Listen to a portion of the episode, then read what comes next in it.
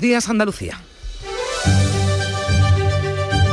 La mañana de Andalucía en Canal Sur Radio con Carmen Rodríguez Garzón. Desde hoy los positivos sin síntomas y los contactos estrechos sin vacunar van a guardar solo siete días de cuarentena. La Comisión de Salud Pública, es decir, el Ministerio y las comunidades autónomas han acordado por unanimidad la reducción de diez días a una semana. España busca un equilibrio, lo decía el presidente antes incluso de darse a conocer esta decisión, equilibrio entre salud y economía. También decisión del Gobierno y las comunidades autónomas, el aforo de los estadios se va a reducir al 75% en exteriores, al 50% en pabellones cubiertos. Va a entrar en vigor esta medida durante un mes, el 1 de enero, y se va a revisar a los 15 eh, días. Los datos, los últimos datos de la pandemia, ¿qué nos dicen? Pues que ha habido 10.800 nuevos contagios en Andalucía en solo un día. 100.000 en toda España. Cifras de récord y picos también en las tasas de incidencia. Nuestra comunidad acumula 994 casos por cada 100.000 habitantes, tasa que se eleva a 1.500 en todo el país. Vamos a hablar enseguida de las cabalgatas, de las cabalgatas de Reyes, que las que mantengan su salida van a modificar, así lo han anunciado ya, los recorridos, evitando calles estrechas, van a recorrer avenidas anchas para garantizar que se guarde la distancia social. Además, los expertos recomiendan que no se tiren caramelos para prevenir aglomeraciones. Además, el presidente Juanma Moreno, se lo venimos contando, va a pronunciar su discurso de fin de año esta noche, 10 menos 10, en Canal Sur Radio y en Canal Sur Televisión podrán seguir ese discurso, ese mensaje, cuyo escenario va a ser una taberna de Granada, gesto de apoyo a la hostelería. Además, el juzgado número 3 de Almería ha dejado sin efecto la citación de la consejera de Agricultura, Carmen Crespo, por ser aforada. Va a estar con nosotros a partir de las 9 de la mañana y en el balance, en el informe de rendición de cuentas, que hacía este miércoles Pedro Sánchez ha garantizado estabilidad política hasta el fin de la legislatura, aunque el líder del PP ha tachado el discurso de arrogante y de nefasta la gestión del presidente. Enseguida ampliamos estas y otras noticias. Antes, la previsión del tiempo. Social Energy. La revolución solar ha llegado a Andalucía para ofrecerte la información del tiempo. Jornada hoy con cielos despejados en el litoral atlántico y el Bajo Guadalquivir. Se esperan nieblas a primera hora y últimas horas. Bajan las temperaturas mínimas, suben en el resto. Por encima de los 20 grados estaremos hoy en seis provincias andaluzas. La máxima más alta en Granada con 25 grados, las que menos 18 de máxima habrá hoy en Huelva y en Cádiz. Soplan vientos variables flojos. Con Social Energy, di no a la subida de la luz y ahorra hasta un 70% en tu factura con nuestras soluciones fotovoltaicas. Además, llévate un termo eléctrico con tu instalación. Aprovecha las subvenciones de Andalucía y pide cita al 955 44 11 11 o en socialenergy.es. Solo primeras marcas y hasta 25 años de garantía. La revolución solar es Social Energy. Y ahora vamos con la información del tráfico. Vitaldent te ofrece la información del tráfico. En Clínicas Vitaldent queremos verte sonreír. Vamos a conocer cómo se circula esta hora por las carreteras de Andalucía. Conectamos con la DGT Rosa María Salcedo. Buenos días. Muy buenos días. Arranca esta jornada de jueves 30 de diciembre y lo hace con total tranquilidad en las carreteras de Andalucía. Tanto en las vías principales como en las secundarias no van a encontrar incidencias ni tampoco importantes retenciones. Eso sí, como siempre, la recomendación de la Dirección General de Tráfico es que a pesar de esa tranquilidad sean muy prudentes al volante y además mantengan esa distancia entre vehículos para evitar alcances. Esta Navidad, Vitaldent va a sonar más que nunca. Porque la primera visita es gratuita si vienes a cualquiera de nuestras clínicas. Y es que para nosotros, el mejor regalo es verte sonreír. Pide cita en el 900-101-001 y ven a Vitaldent. La mañana de Andalucía con Carmen Rodríguez Garzón. Canal Sur Radio. 8 y 4 minutos de la mañana, la cuarentena de los positivos por coronavirus sin síntomas se reduce a 7 días frente a los 10 actuales. Lo ha decidido la Comisión de Salud Pública en la que están representadas comunidades y ministerios. La misma cuarentena que tendrán que hacer los contactos estrechos que no estén vacunados, Beatriz Galeano. La medida va a entrar en vigor hoy mismo. La ministra de Sanidad, Carolina Darias, ha justificado esta decisión en que Omicron tiene un menor periodo de incubación que las variantes anteriores. Momento en el que estamos ha valorado la necesidad de hacerlo así, especialmente dado que estaban todos observando un, menor periodo de incubación en relación con esta variante con respecto de otras variantes. De ahí la decisión por unanimidad de la Comisión de Salud Pública. En los casos presentan una, mayor levedad respecto a a olas anteriores y pudiéramos estar ante un cambio de paradigma en la pandemia. No lo tienen tan claro los científicos que consideran apresurada la medida. La ponencia de alertas lo había desaconsejado porque no está demostrado que Omicron, dicen, sea menos grave. Miguel Ángel Martínez González es epidemiólogo, Premio Nacional de Medicina, y esto es lo que explicaba aquí en la tarde de Andalucía.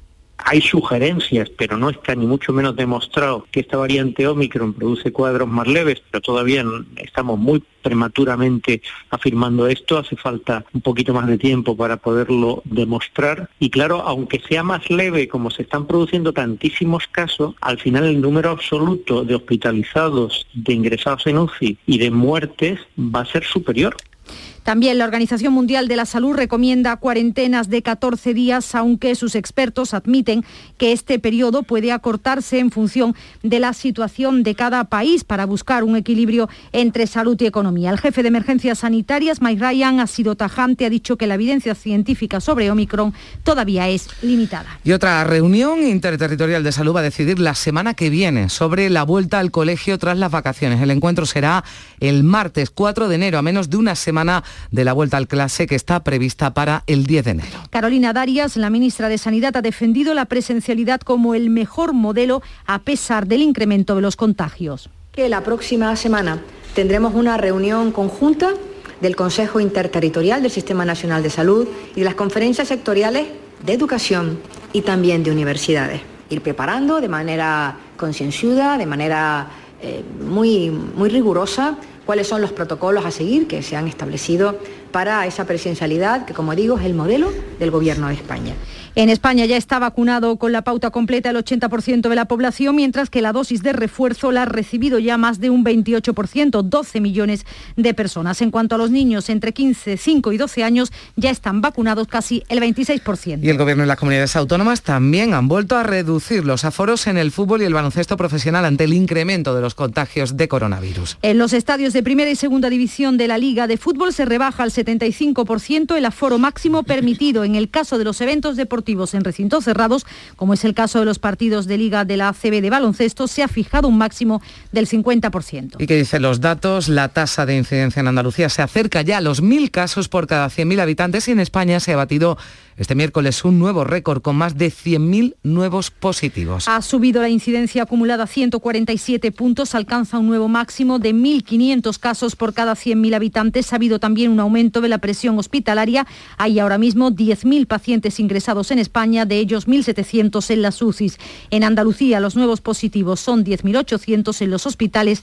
Hay ingresados 994 pacientes. Pues ante esta situación, las cabalgatas de Reyes preocupan a sanitarios y ayuntamientos y las decisiones sobre qué hacer dependen de cada municipio que ya está avanzando algo. Por ejemplo, en Sevilla Capital, los Reyes Magos ya se ha decidido que no pasen por el centro de la ciudad por primera vez en los más de 100 años de la cabalgata. Araceli Limón, buenos días. Hola, tampoco cruzarán el Guadalquivir para visitar barrios tan populosos como Triana o como Los Remedios. El Ayuntamiento y el Ateneos, los organizadores de la cabalgata, han optado por grandes avenidas, por las grandes avenidas que rodean el centro de la ciudad de Sevilla. Es un recorrido más amplio pero más ágil y consiguientemente más corto en el tiempo.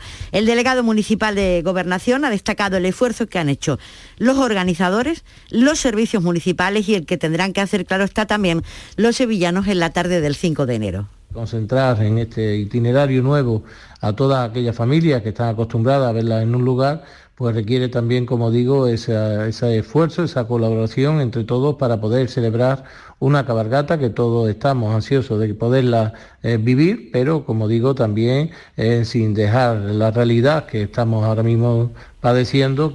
Todos los integrantes de la cabalgata irán con mascarillas y todos, absolutamente todos, menos los más pequeñines vacunados. Gracias, Araceli. En Málaga también habrá cabalgata, aunque eso sí, con medidas de seguridad. ¿Cuáles son, Rosa Rico? Buenos días. Hola, buenos días. Pues se va a reducir el aforo de las sillas, se establece una distancia de metro y medio entre cada dos sillas y se elimina la cuarta fila que estaba prevista. En una reunión con las áreas municipales del ayuntamiento y la agrupación de cofradías se ha establecido, además de esa distancia, pues que sea obligatorio el uso de la mascarilla tanto para los menores de edad como para los adultos y se apela a la prudencia. El recorrido irá por calles amplias, se empezará en el ayuntamiento de la capital, Paseo del Parque, Alameda Principal y terminará en la Plaza del Obispo.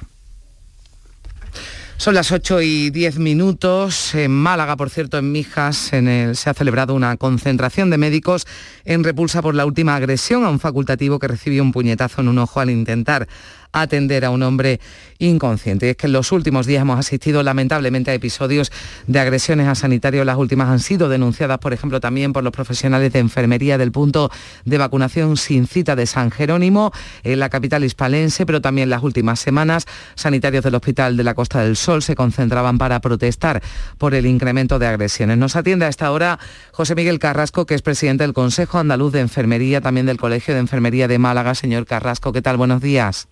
Hola, buenos días. Bueno, ¿qué atribuyen ese incremento de agresiones, aunque por supuesto nada justifique una, una agresión? Como decía, como ha dicho, nada justifica una, una agresión, no hay ningún motivo que, que nos lleve a, a, dar una respuesta a esto, pero sí es cierto que es mucho tiempo de pandemia, son casi dos años prácticamente, y bueno, la tensión se está incrementando, se están poniendo encima de la mesa por parte de la autoridad de medidas que incrementan eh, la, necesidad de atención por parte del usuario, tanto administrativas como sanitarias, y bueno, están creando un clima de mucha tensión entre los ciudadanos y mucho cansancio entre los profesionales, que está llevando a situaciones como la que estamos viendo.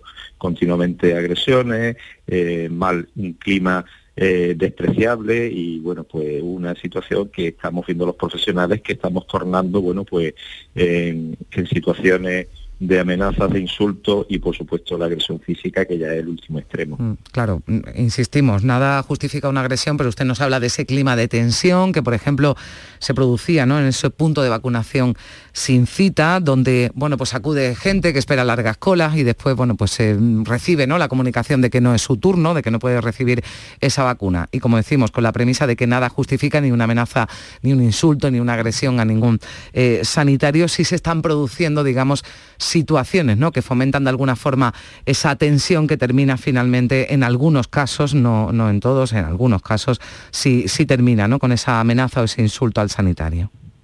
Sí, es así. Estamos viendo cómo las colas, los centros de salud mm, están llegando a, unas dimensiones mm, alarmantes y estamos viendo como algunas medidas, como es la obtención del famoso pasaporte COVID, pues está provocando una situación de tensión. La gente, las personas acuden a los centros de salud porque no pueden obtenerlo a través de los sistemas informáticos, de los sistemas virtuales, y bueno, se crea una tensión porque allí se, se, centra o se, o, se al mismo tiempo pues pues se unen personas que quieren recibir atención sanitaria con personas que van a, a, obtener el famoso pasaporte, que ha creado un problema, un problema para conseguirlo.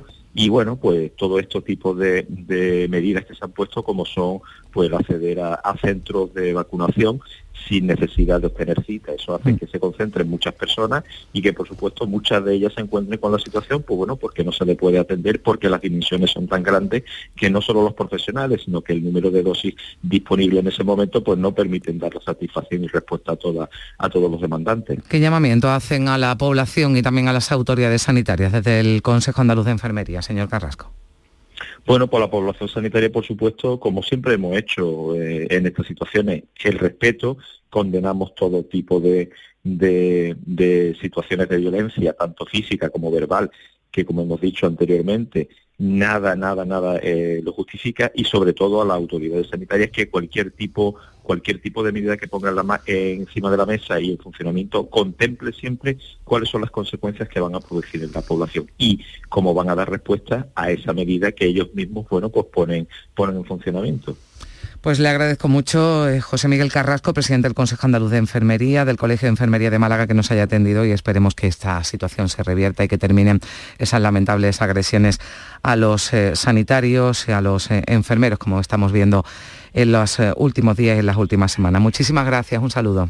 Gracias a ustedes, buenos días. Bueno, y todavía hablando de la pandemia, Israel, fíjese, está valorando, este país, cambiar su estrategia de respuesta en plena propagación de la Omicron para eh, promover un modelo de contagio masivo. Beatriz. En lugar, efectivamente, en lugar de imponer más restricciones, las autoridades israelíes estarían sopesando un cambio de política para alcanzar la inmunidad colectiva a través de contagios masivos con la variante Omicron, ya que en la mayoría de los casos se sabe ya provoca una enfermedad leve. Y es que el aumento de los contagios no implica un incremento de los casos graves, tampoco de las hospitalizaciones. En Israel hay solo 88 pacientes graves en todo el país. El primer ministro israelí, Naftali Bennett, ha señalado que Israel está al borde de una tormenta de infecciones sin que se pueda hacer nada por impedirlo. De vuelta a Andalucía, vamos a situarnos a esta hora en la aldea del Rocío, en Almonte, en Huelva. Todo está listo allí para una noche vieja que se prevé de mucha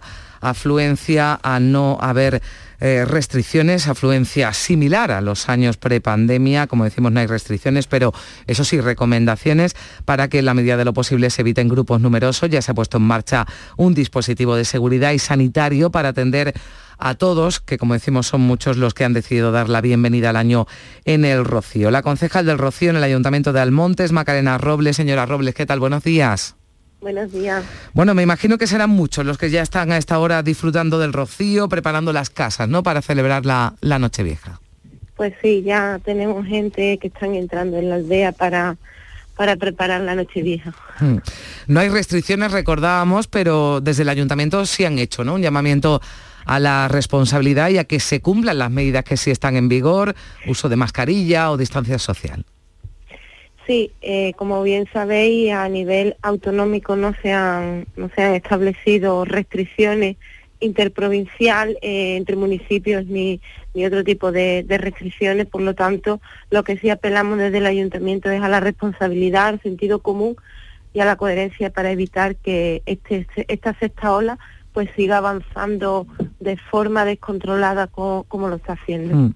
Hay un dispositivo de seguridad y sanitario en marcha. Decíamos que la afluencia puede ser similar ya a los años eh, prepandemia. Eh, ¿Se ha puesto algo eh, especial, algún, algún mecanismo especial? ¿Se mantiene los de años anteriores o por la, por la situación actual, le decía, hay algún dispositivo añadido? Bueno, pues hemos, eh, hemos elaborado eh, a través de la Junta Local de Seguridad que, se celebró por segunda vez eh, referente a, la fiesta navideña en el mes de noviembre. Y hemos elaborado pues un dispositivo diseñado entre colaboración entre las distintas administraciones, central autonómica y la local, donde bueno pues cada administración va a poner los medios que, que creen necesario y suficiente y los que nos permite la pandemia porque no debemos también olvidar que el COVID también está afectando a, las fuerzas y cuerpos de seguridad. Y bueno, pues estamos elabora hemos elaborado un bando eh, donde se recuerdan todas las medidas de seguridad, eh, todas las medidas eh, sanitarias y todas aquellas normas que son de, de, aplicación en la aldea del Rocío, en el municipio de Almonte, para hacer un recordatorio a todos aquellos visitantes y personas que se encuentran en la aldea de todas las normas que, mm. están, que están en vigor. Le hemos buzoneado eh, casa a casa, hemos restringido la, el, estacionamiento en tres calles, como bien hacíamos prepandemia, eh, tres calles que son más conflictivas porque son muy estrechas, son más, según la idiosincrasia de la aldea, pues mm. eh, los aparcamientos hacen que se estrechen mucho las calles, como es la calle Lince, Beta Lengua y Águila Imperial, desde el Camino Puente de Rey al Camino de los Llanos, y bueno, pues eh, para evitar que, impidan el paso de vehículos de emergencia. Bueno, pues ténganlo en cuenta y previsto algo en torno a la ermita, eh, no sé, alguna eh, fiesta, campanadas en torno a la Nochevieja o esto se ha suspendido.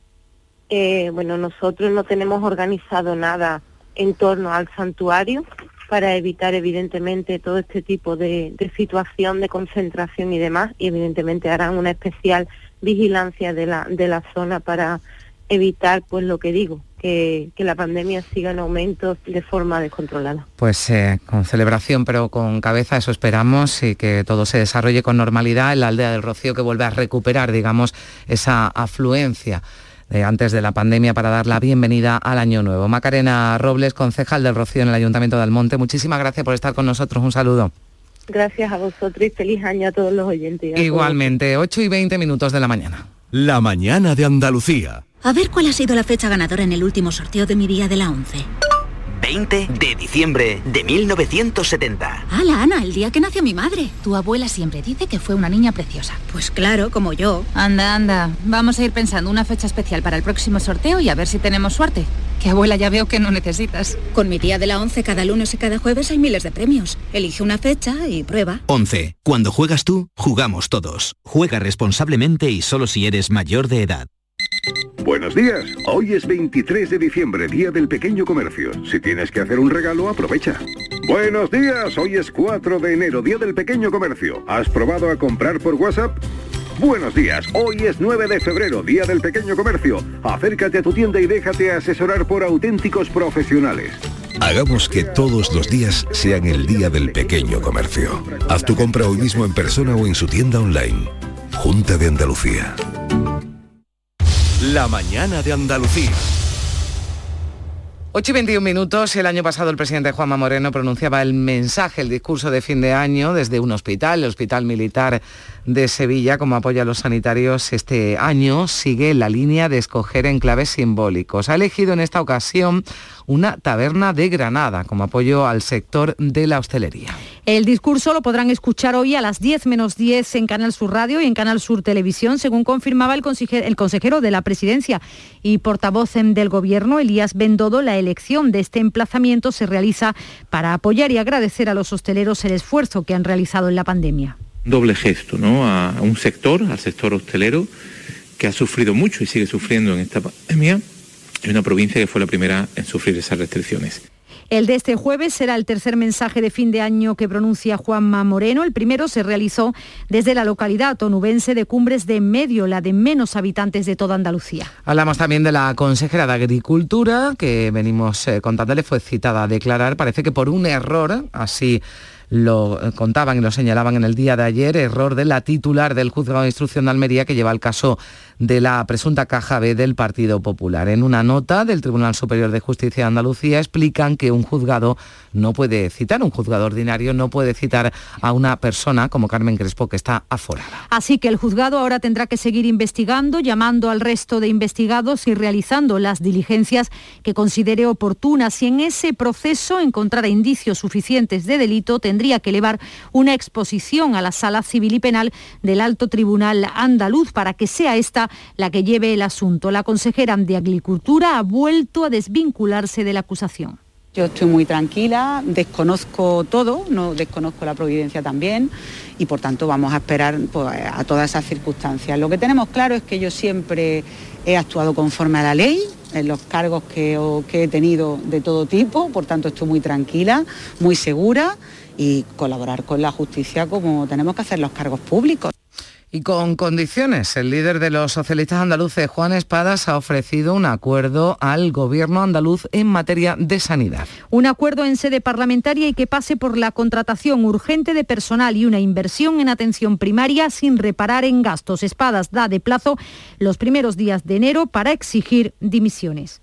No acepto bajo ningún concepto que Moreno Bonilla dé la espalda a esta propuesta de acuerdo y le exijo que nos conteste de manera inmediata.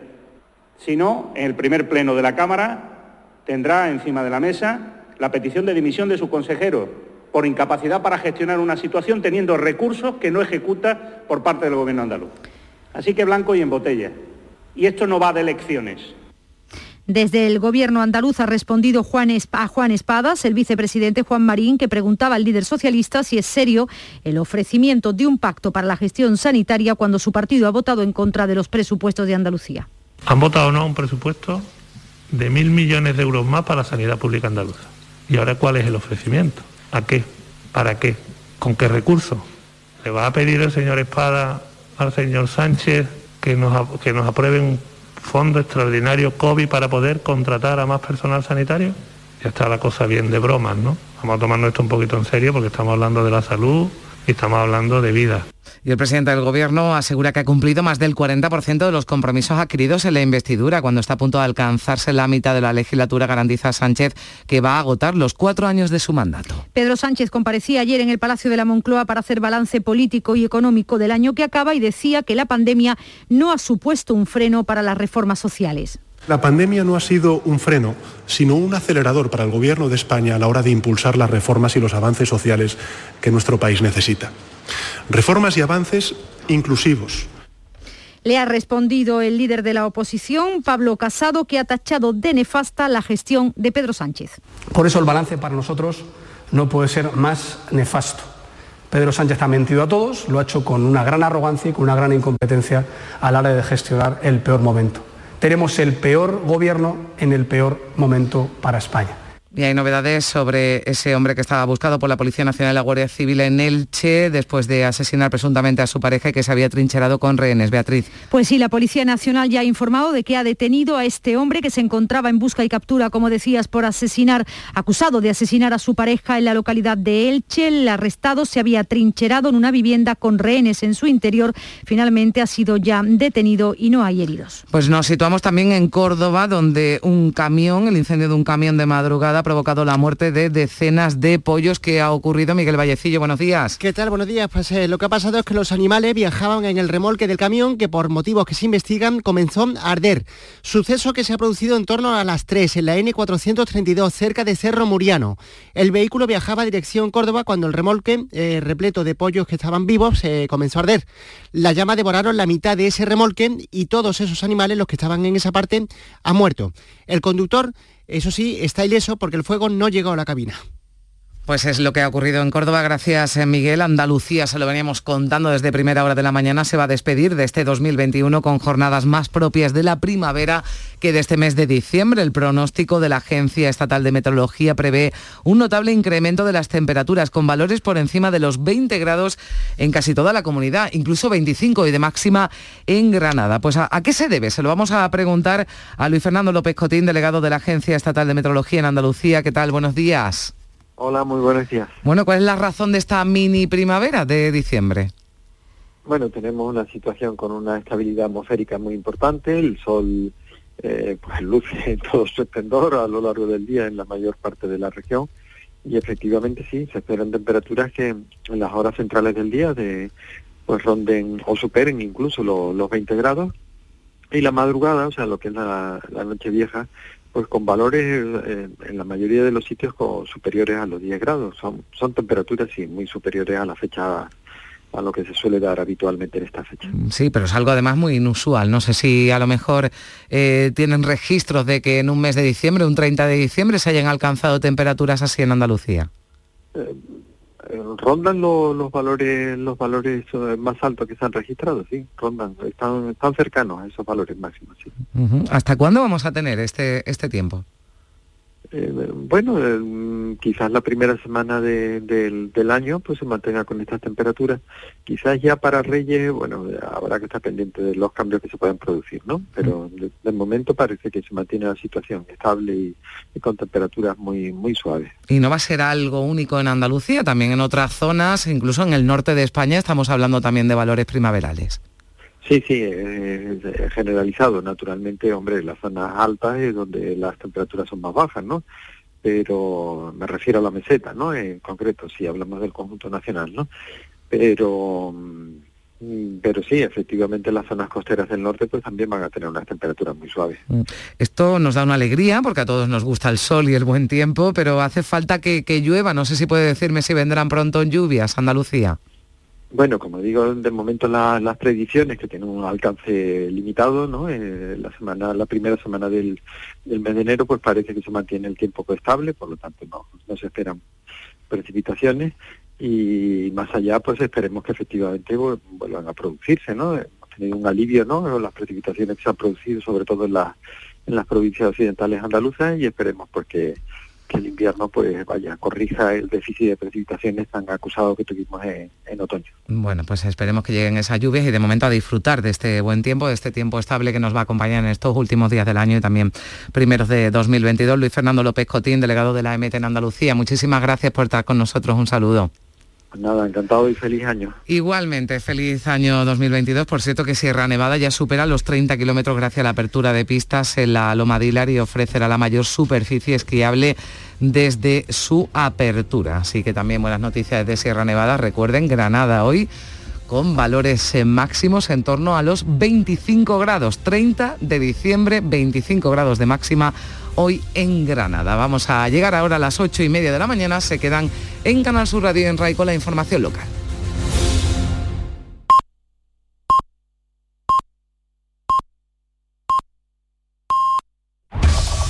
En la mañana de Andalucía de Canal Sur Radio, las noticias de Sevilla. Con Araceli Limón. Tenemos 11 grados a esta hora de la mañana, hace fresco, se lo digo por si va a salir a la calle, pero esperamos una máxima en torno a los 21 grados al mediodía, un tiempo absolutamente primaveral, como vienen escuchando. Habrá algo de niebla por la mañana y también al final de la tarde, pero el mediodía será muy soleado. Y a esta hora de la mañana se circula, eh, ¿qué quieren ustedes que le diga? De auténtico lujo, sin ningún tipo de problema, ni en los accesos ni en el interior de la ciudad. Si quieres saber lo que es ir por Sevilla sin ningún tipo de problema, sin duda, hoy es el día. No dejes pasar tu oportunidad. Descuentos inimaginables. Ahora es tu momento. Aprovecha descuentos de hasta y tantos euros. En Berrocar no hacemos ni descuentos, ni ofertas, ni campañas. Porque en Berrocar ya tenemos el mejor precio del mercado y la mejor garantía en más de 1.500 coches de todas las marcas. GrupoBerrocar.com Los Reyes Magos saldrán en Sevilla Capital en la tarde del 5 de enero, pero con un itinerario completamente diferente. Por primera vez en más de 100 años, la cabalgata no va a pasar por el centro de la ciudad, tampoco los Reyes van a pasar por Triana ni por los Remedios. El Ayuntamiento y el Ateneo han decidido el siguiente itinerario. El cortejo saldrá a las seis y cuarto de la Universidad de Sevilla, irá por la Ronda Histórica, por la Resolana, por la Barqueta, la calle Torneo. Cuando llegue al final se desviarán por San Laureano, Marqués de Parada, Reyes Católicos, el Paseo Colón y el Palacio de, de San Telmo. Ese será el recorrido. Un itinerario que es más amplio pero más ágil y consiguientemente más corto en el tiempo. El delegado de Gobernación y Fiestas Mayores del Ayuntamiento de Sevilla, Juan Carlos Cabrera, agradece la colaboración de todos.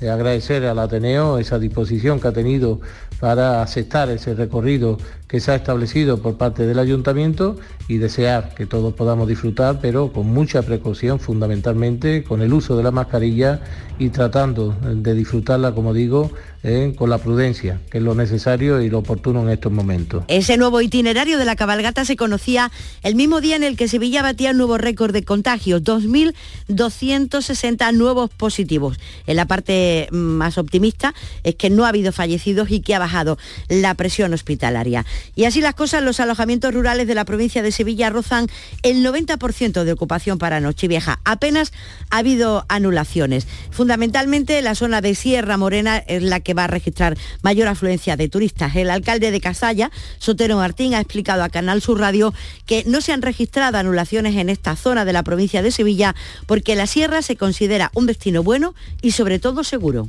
digamos, el gran destino de la provincia fundamentalmente en esta fecha, no solamente para alojamiento, para pasar unas fiestas en paz y saludables. Además de eso, es un lugar de compras en diciembre por los excelentes productos, no solamente del cerdo ibérico, sino del cordero, los dulces, los mantecados. Y cuando ha dejado de llover, el consejero delegado de Masesa, la empresa municipal de aguas de Sevilla, ha propuesto que se suba el precio del agua. Dice que fundamentalmente para mantener bien todas las infraestructuras. Lo ha dicho y lo ha explicado con este ejemplo Jaime Palop en Canal Sur Radio.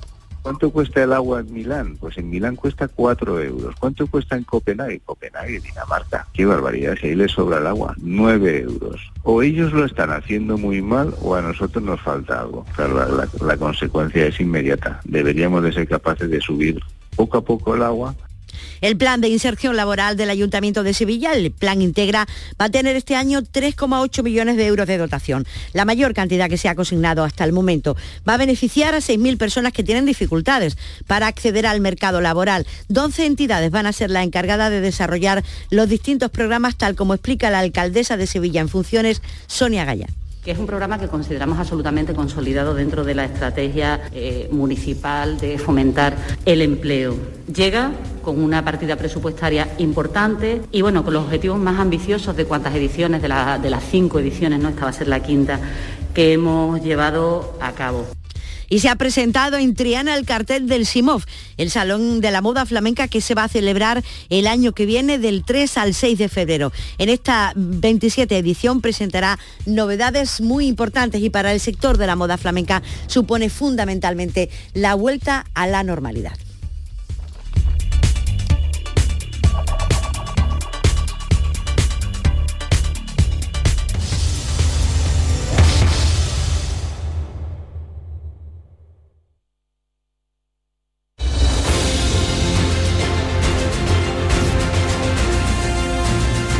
8 y 35 minutos de la mañana, enseguida aquí en la mañana de Andalucía, tiempo para el análisis en nuestra mesa de opinión, nuestra tertulia, en la que nos van a acompañar Silvia Moreno, Pepe Landi y África Mateo. Los saludamos enseguida.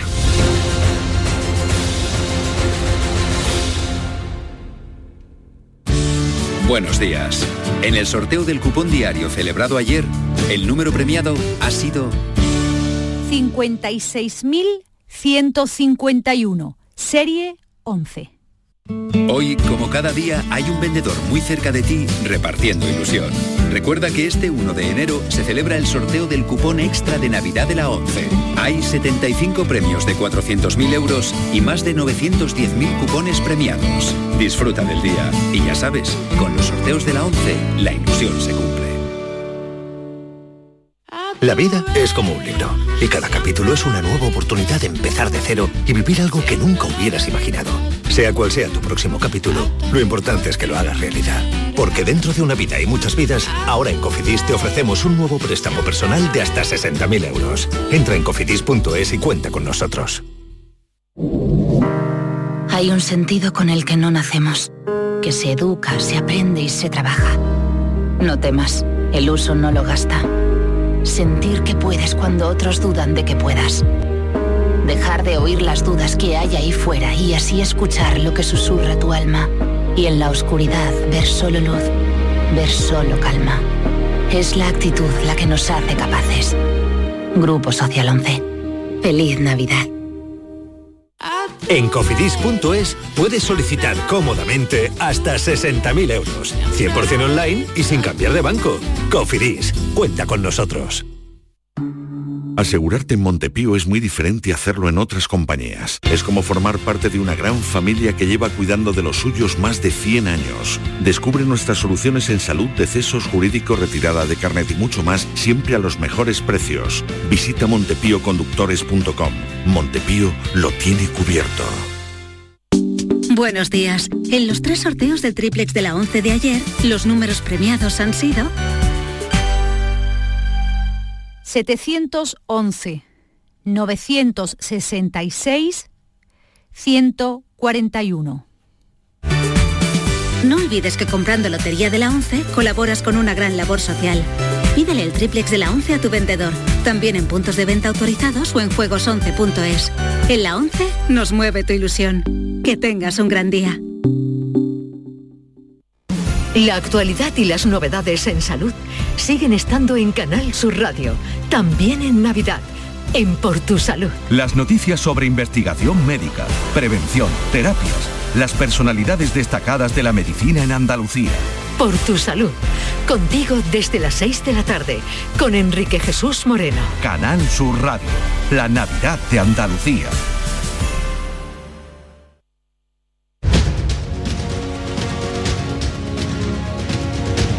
La mañana de Andalucía en Canal Sur Radio con Carmen Rodríguez Garzón.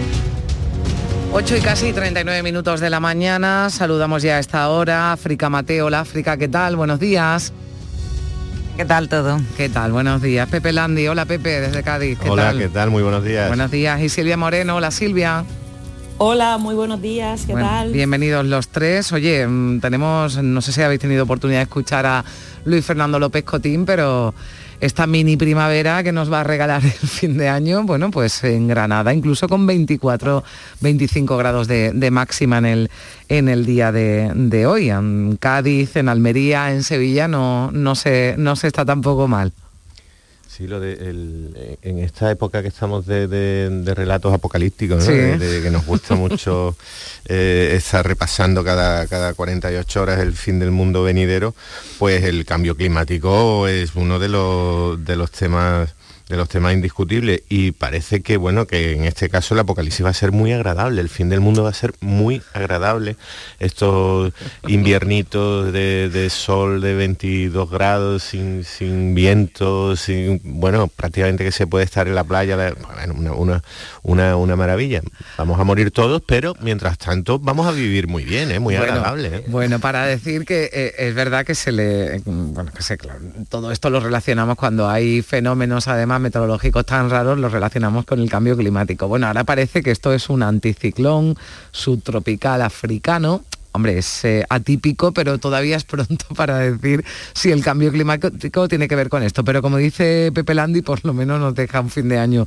agradable, ¿no? Sí, eh, sobre todo nos viene muy bien para, para acaparar los exteriores que, siempre son mucho más seguros en este momento, con lo cual no es lo mismo estar a 10 grados en la calle por la noche tomando una cerveza que hacerlo con estas temperaturas, o sea que mucho mejor. Sí, eso sí, aunque la lluvia, aunque la lluvia es a lo que nos hace falta, pero al menos estos días sí, sí, que hay gente en la calle va a ser el tiempo para, para estar en las terrazas, Silvia.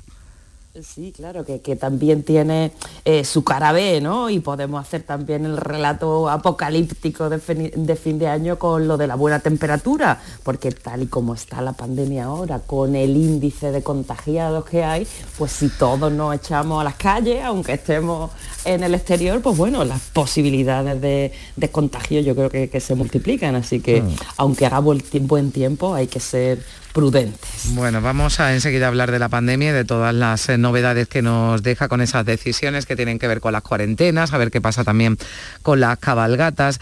Pero si me permitís, antes voy a, saludar a eh, Gregorio García, que es el presidente de los hosteleros de Granada porque como venimos anunciando, el discurso de Año Nuevo, el discurso de fin de año del presidente de la Junta, Juanma Moreno, se realiza desde una taberna de Granada. 10, menos 10 minutos de la noche, por cierto, Canal Sur Radio y Canal Sur Televisión es donde podrán seguir ese discurso del presidente de la Junta y esa elección, la de una taberna centenaria de Granada, pues sin duda ha alegrado y mucho a los eh, hosteleros andaluces y especialmente a los granadinos, como decimos su presidente Gregorio García. Hola, ¿qué tal? Buenos días.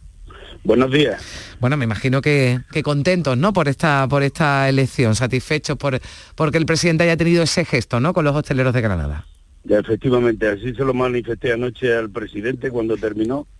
Y bueno, una satisfacción y una alegría primero que el presidente se acuerde de un sector que lo está pasando muy mal en toda Andalucía, muy mal, muy mal, y con mucha incertidumbre en toda la pandemia, y que se acuerden, pues es un gesto en el cual agradecemos mucho y que se haga en una taberna que hoy cumple 100 años, pues también para la hostelería yo creo que es un respaldo. Hoy cumple 100 años esa taberna, cuéntenos algo más de este sitio elegido, ¿no? La taberna Granados.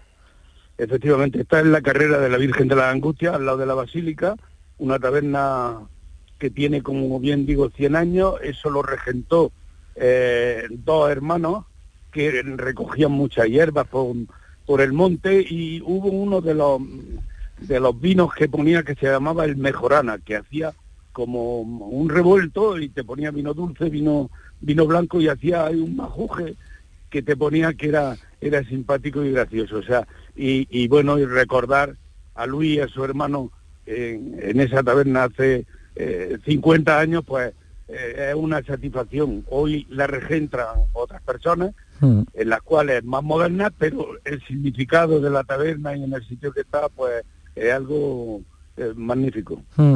Bueno, ¿cómo, ¿cómo están ahora? Porque además hablábamos, y lo veníamos diciendo, eh, señor García, del doble gesto, no solo con los hosteleros, con los hosteleros andaluces en general y especialmente con los de Granada, sino también con la provincia de Granada, porque fueron ustedes los que tuvieron, digamos, las restricciones más duras, ¿no? Los primeros en tener las restricciones más duras con la pandemia.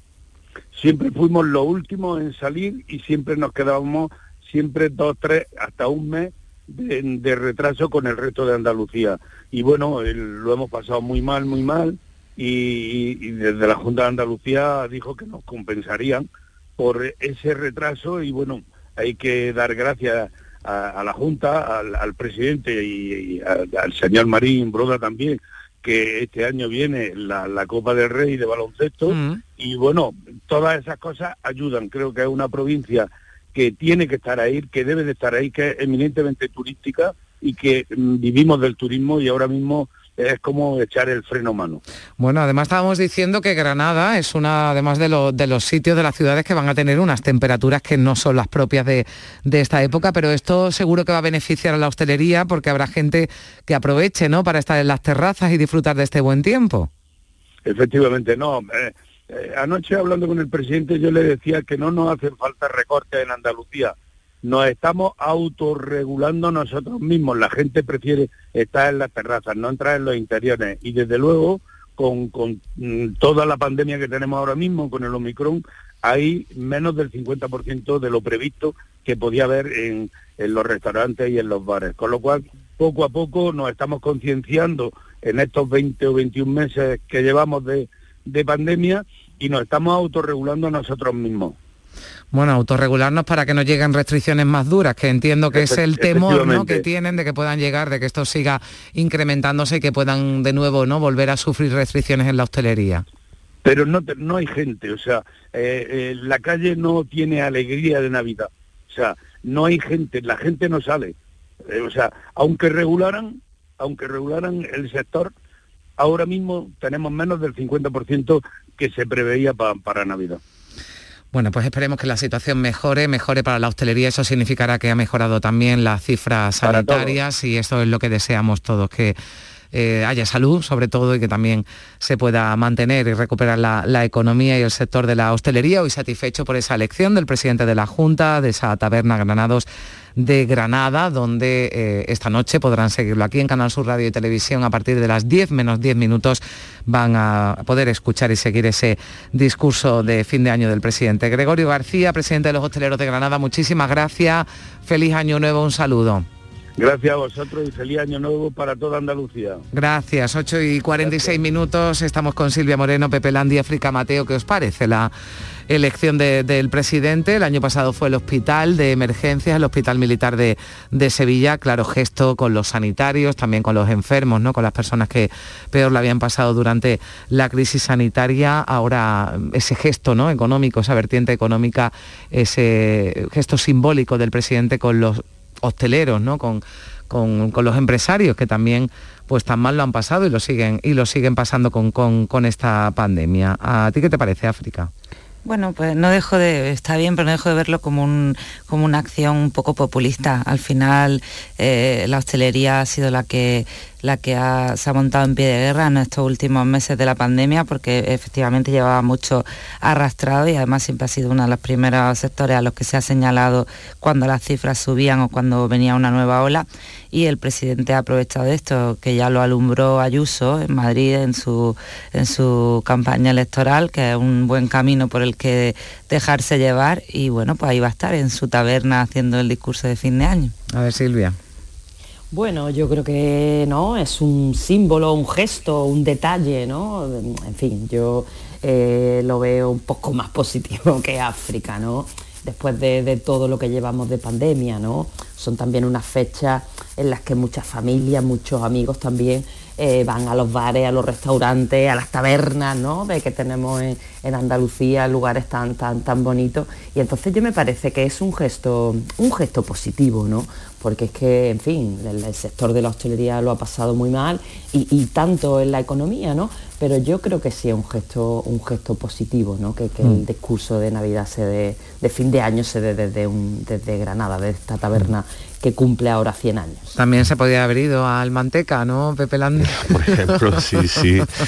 Se podía haber ido a muchos sitios. Se podía bueno, hoy, es un día también para recordar, mm, por desgracia, un, lugar mítico también de la hostelería en la provincia de Cádiz, que es eh, Casa Balbino, mm, porque ha fallecido su ha fallecido Balbino Izquierdo, que era el, hijo del fundador y, que ha convertido aquel lugar en un auténtico templo gastronómico en, toda Andalucía, en toda España, desde la plaza del, Cabildo de Sanlúcar de Barrameda, para situar a nuestro a nuestros oyentes, bueno, uno de los sitios de, bueno, obligada parada, sobre todo si uno se quiere comer una tortillita de camarón de las mejores. De las mejores de, del orbe. Sin despreciar a los demás, pero de las mejores de Casa Balbino, sin duda. Pero a pesar de, que todos tenemos cierto, cierta simpatía, un grado de ah. simpatía y de reconocimiento por, un sector que ciertamente eh, ha sufrido algún agravio cuando se han aplicado las medidas de restricción de horario, de,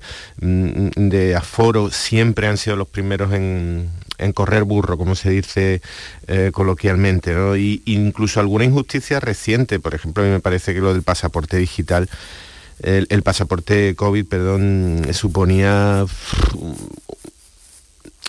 que asumieran unas funciones que mm. directamente no le corresponden, prácticamente mm, semipoliciales de control de, la vacunación de la, población. Pero con todo, con todo eso yo estoy un poco con África en que eh, mm, más que un gesto popular o populista, eh, para mí se trataría de un, síntoma, de un síntoma de un excesivo protagonismo que le hemos concedido entre todos a, la hostelería y al sector servicio en general durante esta pandemia. Probablemente porque lo tiene, porque tiene un peso en la economía y en el empleo absolutamente mm, a mi entender desmedido bueno, además, desmedido y eh, ese protagonismo bueno no porque estás diciendo un peso económico pero yo me quedo con lo que ha ocurrido, y tú que lo sacabas a colación, Pepe, con el pasaporte COVID. Es decir, en el momento en el que ese pasaporte se ha exigido para entrar en los bares y en los restaurantes y en los locales de ocio nocturno, la vacunación, la vacunación se ha incrementado, con lo que mm, en fin. A mi entender habla muy mal de nosotros como sociedad, ese, e, e, e, ese fenómeno. Habla muy mal de nosotros como sociedad, eh, en la hostelería, eh, tiene un, el sector servicio tiene un, peso desmedido en nuestra economía, pero también creo que en, nuestra, en nuestros hábitos, en nuestras vidas. Eh, hay muchos más sectores que lo han pasado muy mal, muy mal. Eh, igual de mal que, la hostelería y en los que prácticamente mm, ni se menciona ni, se tienen este tipo de, gestos. Mm.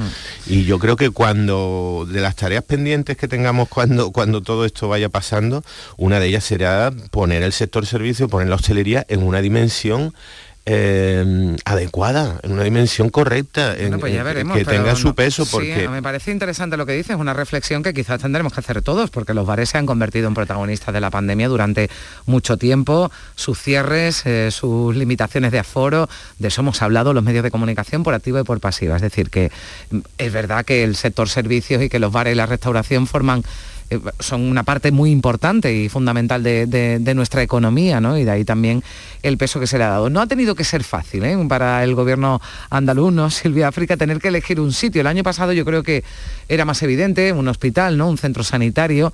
Eh, en el primer año todavía no teníamos, bueno, pues ni idea de qué lo que nos iba a caer encima. eligió Cumbres de Medio, un pueblo de Huelva, el pueblo con menos habitantes de, Andalucía, el hospital militar, como decimos el año pasado, y este año, bueno, pues ese local, esa taberna centenaria en Granada. Mañana tendremos tiempo de analizar lo que dice el presidente más que donde lo dice, ¿no? Que es la quizás la noticia eh, de hoy. Ya, ya veremos el contenido de ese discurso de, de Juanma Moreno, discurso de fin de año. Recordamos 10 menos 10 minutos de la noche en Canal Sur Radio y en Canal Sur Televisión podrán eh, seguirlo. Bueno, quiero preguntar, que se nos va el tiempo, por las decisiones que han tomado, en este caso por unanimidad, y aunque unanimidad entre las comunidades autónomas y el gobierno, pero no en la comunidad científica, que no lo tienen muy claro, tampoco desde la Organización Mundial de la Salud, esto de reducir las cuarentenas. Y volvemos a hablar, ¿no? Aquí de ese equilibrio salud economía, que el propio presidente del gobierno además decía por la mañana, salud pública, salud mental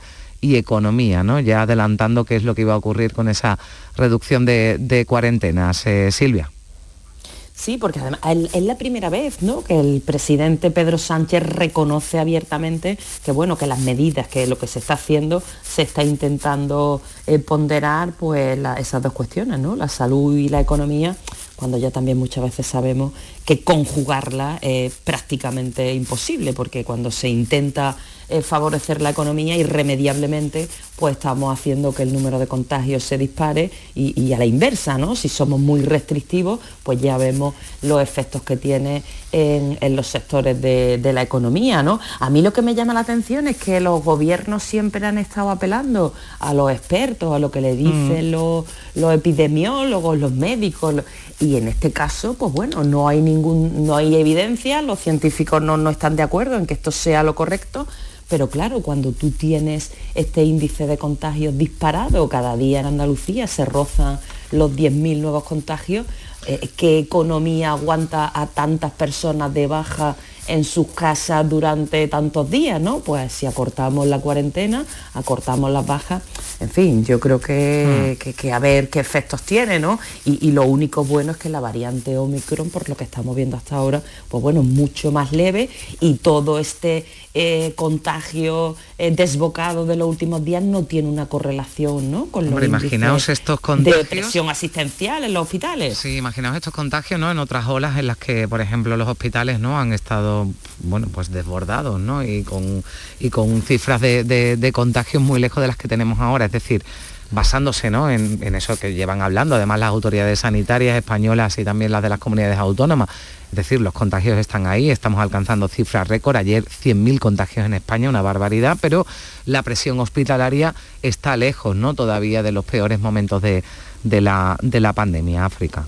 Sí, eh, lo que parece que sí está ya aprobado o, aprobado por la comunidad científica es que esta nueva variante tiene un, proceso de incubación menor, o sea, se incuba mucho más rápido y de ahí que se pueda reducir a siete días el tema de, la cuarentena.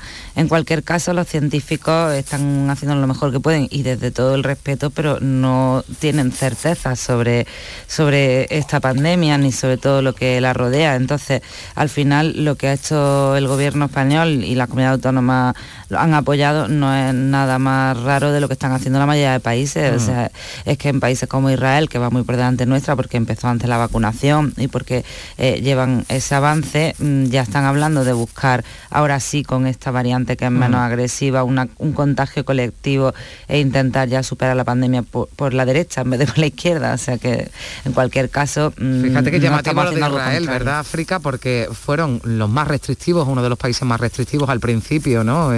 Con ese cierre de fronteras, suspensión de, de, vuelos, es verdad que también de los más adelantados en cuanto a la dosis de refuerzo para la población, pero llamaba la atención que ya decía, bueno, esta tormenta no la podemos parar, así que adelante, adelante ya contagios masivos, ¿no? que llaman esa estrategia de contagio masivo, que no funciona en Suecia, pero es verdad que era con otros datos, ¿no? con, una, con, una, mm, con un coronavirus mucho más mortal, ¿no? con una COVID mucho más mortal de la que, de la que es ahora esta variante Omicron, pero bueno, ahí está Israel, el, un país en el que se suelen fijar ¿no? también el resto del mundo en lo que, en lo que, en lo que está haciendo.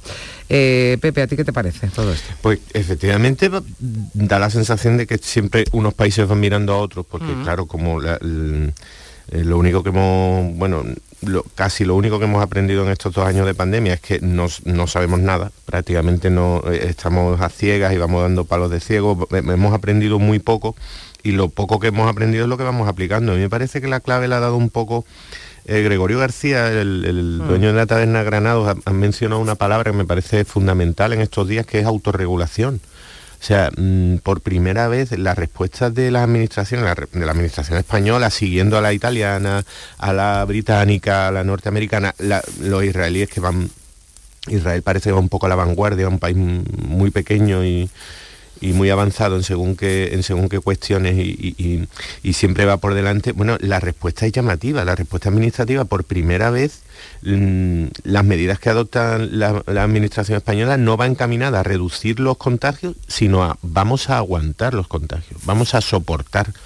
Eh, a mí me, recordó un poco el anuncio ayer de la, de la ministra, aquella frase que estaba en el metro de, de Londres, ¿no? Cuando los bombardeos de la Segunda Guerra Mundial, que luego se ha convertido en un recuerdo casi turístico, ¿no? Aquello del keep calm and carry on, ah. tranquilos y tranquilo y continúe, tranquilo y aguante, tranquilo y siga, porque la población, yo creo un sector muy grande de población decidió ya hace un, dos, tres semanas, no sé vosotros qué sensación tenéis, pero yo pues mi, mi entorno hace dos o tres semanas que todo, la mayoría de la gente decidió que esto es imparable, que nos vamos a contagiar todos, que la mortalidad es con esta variante 10 veces menor que en otras olas, que la presión hospitalaria es mucho menor, que no tenemos forma de pararlo y que vamos a aguantar. Y esta, esta decisión del gobierno y con las autonomías me parece que va encaminada hacia, hacia la resistencia, por primera vez hacia la resistencia, hacia asumir que, que el contagio es inevitable y que, poco, poco podemos hacer. También estoy de acuerdo con Claro, porque la, vacunación está claro que funciona, eso es innegable, está funcionando, las campañas de vacunación están funcionando, la estrategia de vacunación está funcionando en España y en todas las comunidades autónomas. Pues la mascarilla es buena idea. Exactamente, pues quizás ya lo único que nos queda es resistir, aguantar y asumir que el COVID va a estar con nosotros un tiempo y que las armas que, tenemos pues la, estamos, la estamos usando. Vamos a llegar a las 9 eh, de la mañana, ahora enseguida continuaremos con, vosotros si queréis aportar alguna cosa más de la pandemia, si no seguiremos porque tenemos también otros temas eh, por delante en la tertulia y también en unos minutos saludaremos a la consejera de Agricultura Carmen Crespo.